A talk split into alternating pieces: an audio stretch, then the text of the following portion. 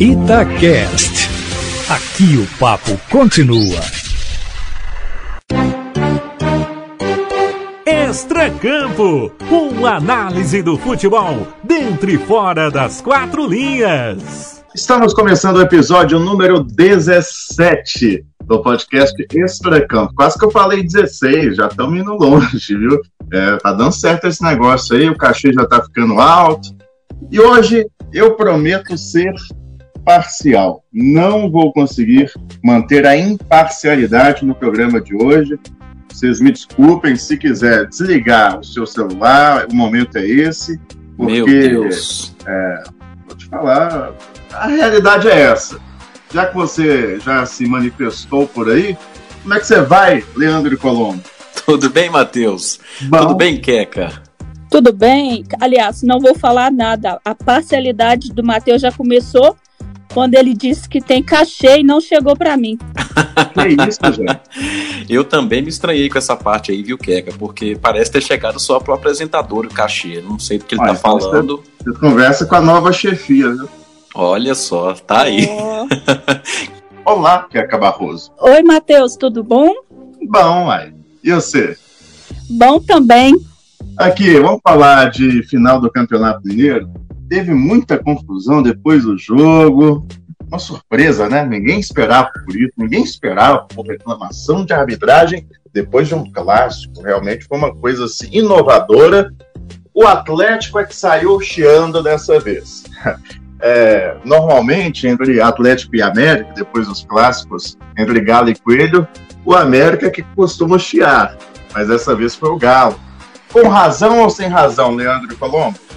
Sem razão, Matheus. Para os dois lados, até as reclamações do América que precederam né, as do Atlético, com absoluta assim, falta de razão. Eu até confesso, né, estava na transmissão, estava no Independência na ocasião do primeiro jogo, e aí, assim, a minha primeira opção para a gente detalhar o lance que foi o start dessa confusão, entre aspas, aquele lance no Everson, o primeiro olhar ali, a gente é traído, né, por não ter um monitor, e falei, pênalti, isso é pênalti muito claro, sobrou o pé do Everson ali, foi pênalti pro América não dado, um absurdo, esbravejei na transmissão, nem foi nem foi consultado o VAR, um pênalti claríssimo, e depois chego na televisão, no próprio domingo, com calma, vamos rever o lance. E não foi nada, não aconteceu nada, assim como não aconteceu nada nos lances que o Atlético perdeu pênalti. Não foi nada, não teve razão, portanto, nenhuma das duas equipes ao reclamar do final. E para piorar, né, a postura do Atlético em si ela foi mais feia, porque além de não ter razão nenhuma, é aquela selvageria tradicional, né, depois de clássico aqui em Minas de decisão de campeonato mineiro, e sempre aquela frase padrão.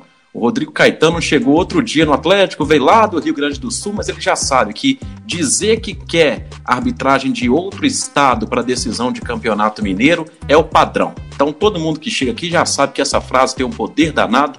Que bom que a FMF não voltou atrás. Decisão confirmada com 100% da arbitragem mineira no próximo domingo. E não vou dizer que foi excelente a arbitragem, Matheus, mas ela foi muito proporcional ao jogo e desproporcional mesmo foi a reação dos dois times, especialmente a do Atlético. Foi bem a arbitragem no clássico, Queca? Ou o Galo tem razão? Sabe aquele meme do John Travolta olhando para um lado e para o outro? Eu acho que a América e a Atlético olharam para um lado, para o outro. Como que a gente vai fazer esse jogo se tornar manchete amanhã?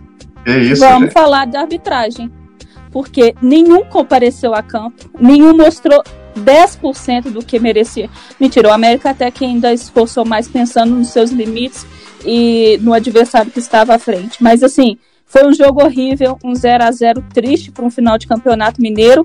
E, para variar, vão botar a arbitragem aí para dar alguma balançada nesse jogo. Como diz o Matheus, não sei se é esse lado que ele está, oh. mas eu serei parcial quando a gente analisa um jogo, a gente sempre fala qual é o time melhor, qual time está em desvantagem. A gente, por achar que o árbitro nunca deve ser um protagonista, não fala dele, mas a gente tem que pensar que o árbitro está sempre em desvantagem, porque ele não tem torcida, ele não tem dinheiro, ele não tem apoio de lugar nenhum e sequer ele tem o profissionalismo que os outros dois têm em campo.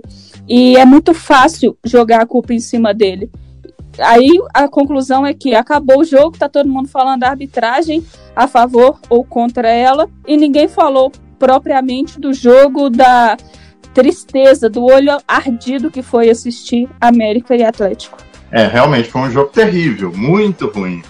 Agora, Keca, todo profissional erra, em qualquer profissão, inclusive os jogadores de futebol. Por que, que o árbitro não pode errar? Centroavante tem cinco oportunidades num jogo. Se ele marca dois gols, vai ser aplaudido. Se o árbitro tiver cinco lances complicados para decidir em dois segundos e acertar quatro, vai ser vaiado. Aí é que tá. O Leandro mesmo é prova disso, já deu o depoimento dele para a gente aqui. É, não sei se com essa intenção ou não, mas falou que durante o jogo ele viu uma coisa e depois, em casa, na frente da TV, ele viu outra.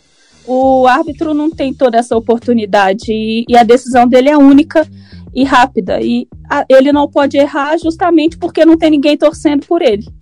Se alguém tivesse torcendo por ele, ele teria essa, essa colher de chá. Mas como tá todo mundo contra ele, aí, infelizmente, não pode errar. Então é covardia mesmo e o pior é a irracionalidade das pessoas que estão que fazem o esporte, que não são torcedores, repito, fazem o esporte acontecer, é, alimentar esse tipo de pensamento de que árbitro rouba, de que tá de um lado, do outro, que fez proposital. Isso é um absurdo. Isso deveria ser passível ah. de punição. Você é mãe de árbitro, Keca? Você tá muito. Eu vou só te confessar aí, Matheus, que a Keca, rapidinho, a Keca falou no meme do John Travolta, né? Eu tô igualzinho o meme do Gil, do Vigor, logo após que ele saiu do Big Brother. Brasil! Meu Deus! Meu Deus! Meu Deus! Jesus! Eu tô abismado com a declaração dos dois integrantes desta edição do Extra Campo, só para registrar mesmo. E eu, eu tô numa parcialidade também a favor dos árbitros. Eu acho que num jogo de futebol tem duas profissões assim que são extremamente difíceis. Deve estar no hall das 10 mais difíceis do mundo, que é goleiro e juiz de futebol, Leandro. é verdade, Matheus. E assim, é, vamos deixar a discussão um pouco mais séria agora que nosso limite da zoeira já foi estourado. E você disse aí, né? Engraçado, a profissão mais difícil. Vamos lembrar que no Brasil, árbitro de futebol não é profissionalizado, né? Não é regulamentado. Verdade. Existe uma lei própria entre eles, uma federação, mas é, é uma profissão não regulamentada, né? E isso gera por si só, se a gente for trazer o significado da palavra profissão, né? Isso gera uma sensação de subcategoria, né? De, de amadorismo, de, de pouco profissionalismo, digamos assim. Então, é uma coisa que irônica, porque o Brasil se orgulha de dizer que tem no futebol assim é, uma indústria gigantesca aplica as regras dessa indústria diretamente não é profissionalizado. Então isso é muito assustador. Esse, para mim, é o primeiro ponto. Mas uhum. não são coisas excludentes, viu, Matheus? Eu acho o nosso nível da arbitragem muito, mas muito ruim. Muito abaixo de outras ligas, por exemplo, mas cheio desses poréns. Em função da não profissionalização, em função é, do aspecto comportamental de técnicos, jogadores, dirigentes, como a gente viu, né? Jogador e dirigente nessas horas em que a arbitragem erra não se separa muito, porque você também estava lá, viu, Matheus? Eu flagrei a sua presença lá e você deve ter visto certamente dirigentes do América lá, à nossa direita, né, das cabines de transmissão, também se comportando numa selvageria impressionante. É. É qualquer verdade. tipo de palavrão, qualquer tipo de, de palavra, assim, indiscriminada diretamente ao juiz, dava para ouvir em alto bom som, né? Não temos é, torcida, então é um conjunto de várias coisas, viu, Matheus? Não sei se dá para apontar as causas dessa arbitragem ruim, mas não são coisas excludentes para mim. Também não gosto do nível da arbitragem brasileira. E da mineira, acho que está ainda abaixo é, do nível da arbitragem dos principais pontos do futebol brasileiro. São Paulo, Rio de Janeiro, Rio Grande do Sul, Santa Catarina. Eu acho que a arbitragem mineira é ainda no nível inferior à brasileira de modo geral. Mas o que eu não sei é o quanto disso é culpa do próprio árbitro ou o quanto disso é culpa do sistema. Exato. Para mim também é um ponto. Eu, há seis anos atrás, fiz o curso de arbitragem da federação para poder saber um pouco mais sobre arbitragem. Como é Ou seja, eu não, não, não fui com a intenção de fazer a parte prática. Sim. Até porque eu não passaria em hipótese alguma. É extremamente exigente, assim, muito mesmo. É muito, muito, muito pesado. Você tem que ter um condicionamento físico absurdo. E o que você tem de apoio são, na verdade, é como se fosse uma consultoria. Você tem a, você faz a aula de nutrição, você faz a aula de é, tem psicóloga, tem uma, uma vamos dizer que é uma consultoria com cada um. Mas quem não está lá em cima, quem não é CBF, não tem esse, esse apoio normal no dia a dia. Mas é desumano, você tem que querer muito e você precisa ter capacidade física, psicológica e financeira para poder seguir esse sonho. E eu acho que valeria a pena um- um- uma conversa com eles para a gente poder mostrar quão exigidos são as pessoas que os torcedores exigem ainda mais. Fica aqui a promessa: vai ter um extra-campo com um árbitro ou um ex-árbitro convidado só para falar sobre isso. É, a profissionalização com certeza amenizaria esses problemas? Com toda certeza. Muito em função é, do que falou a Queca, por exemplo. Né? Alma simples, pelo que ela fala, né? e aí a gente tem que pegar carona realmente com ela, porque ela teve esse contato, há um mero acompanhamento, Matheus. Há um acompanhamento como se fosse uma assessoria de arbitragem. Então não há um processo profissional de escolha, né, de critério técnico para que isso aconteça. Então fica a sensação, como eu disse, do amadorismo. E aí, amadorismo, é, ao mesmo tempo que ele traz uma conotação um pouco negativa, é, se a gente for olhar a fundo e analisar a situação, é até admirável, né? Porque diante de todas essas circunstâncias que a gente elencou aqui, diante de todos esses pontos negativos, ainda tem quem se preste a fazer esse serviço, é por amor mesmo. É por gostar de apitar, porque é um ambiente, é, usar uma palavra pesada aqui, inóspito, né? Aqui no Brasil, para ser árbitro. Então, é uma coisa admirável também. Se eu trouxe o, o lado negativo dessa palavra amadorismo, Sim. tem também até o fator positivo. E outra coisa também, diferentemente de jogadores que muitos vêm de escolinha e vão para um clube, todo árbitro ele precisa passar pelo amador para poder ir para o profissional. É como se fosse a escola. E o Matheus já trouxe em outro episódio do Extracampo como é o ambiente de um jogo amador. Nossa, mãe. Bicho pega. Exatamente. Ele é o culpado de tudo. Eles levam a culpa quando um time quer esconder os próprios defeitos. E, e tem um outro aspecto que me incomoda bastante e é um aspecto muito brasileiro.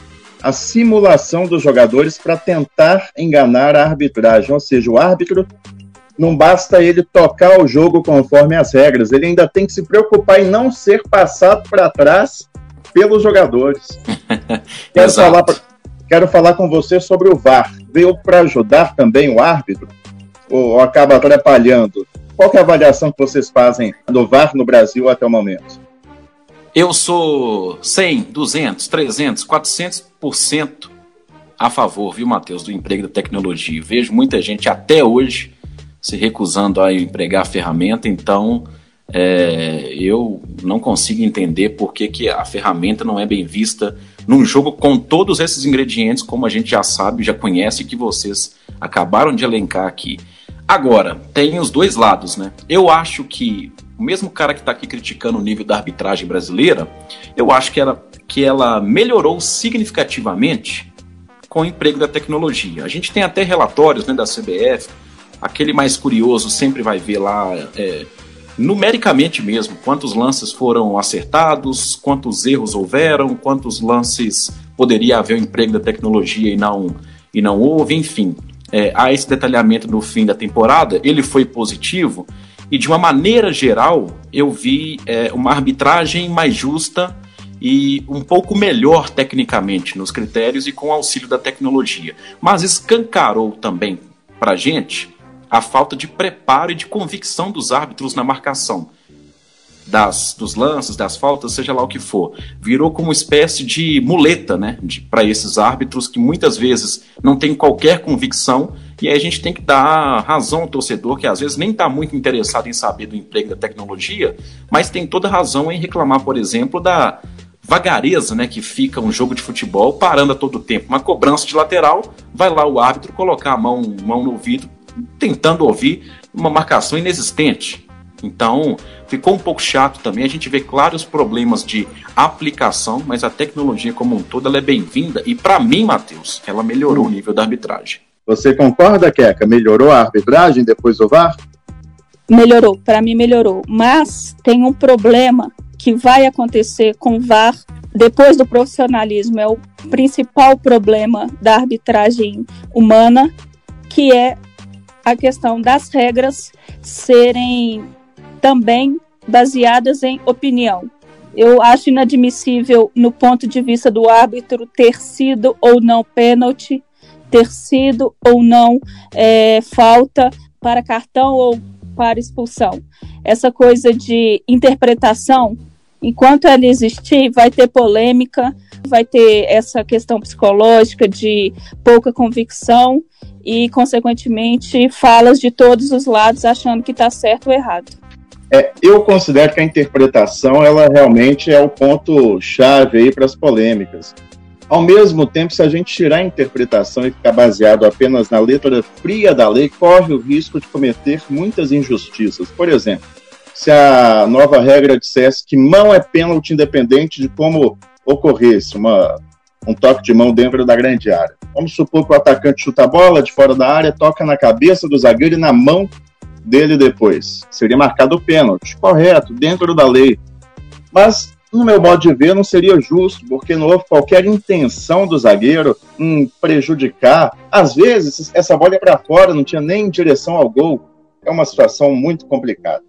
Mas vamos chegando então ao último momento do nosso podcast. Toque final!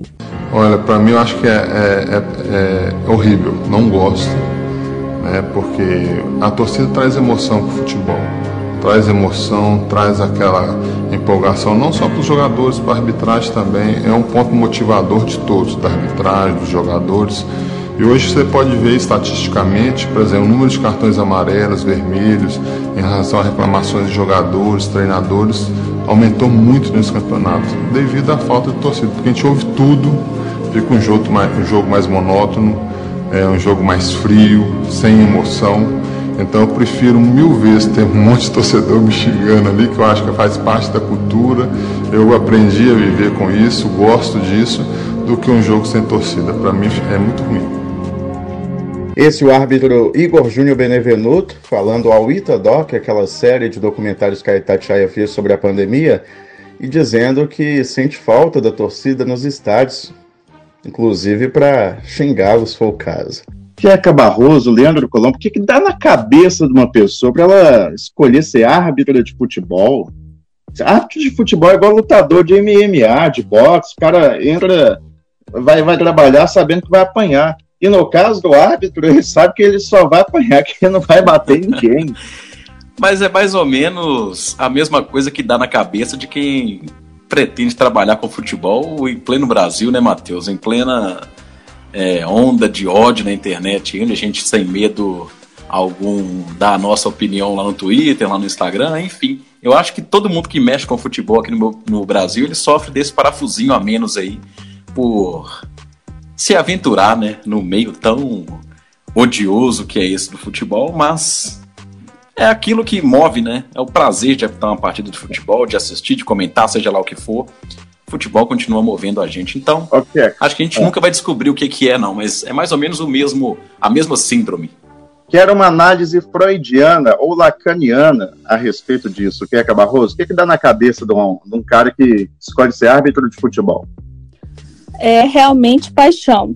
Não vou de Freud, não, mas eu vou dizer que em tempos de amores líquidos, o árbitro está aí para provar oh. que o erro do outro não é o suficiente para que o amor acabe. Bauman precisaria explicar um pouco mais sobre o amor Olha isso. Do A futebol. Keka fez, a Keka fez o curso da, da arbitragem, também fez dos filósofos aí, né? Contemporâneos ou não. Enfim, a gente tem muito que aprender, Matheus. Nó.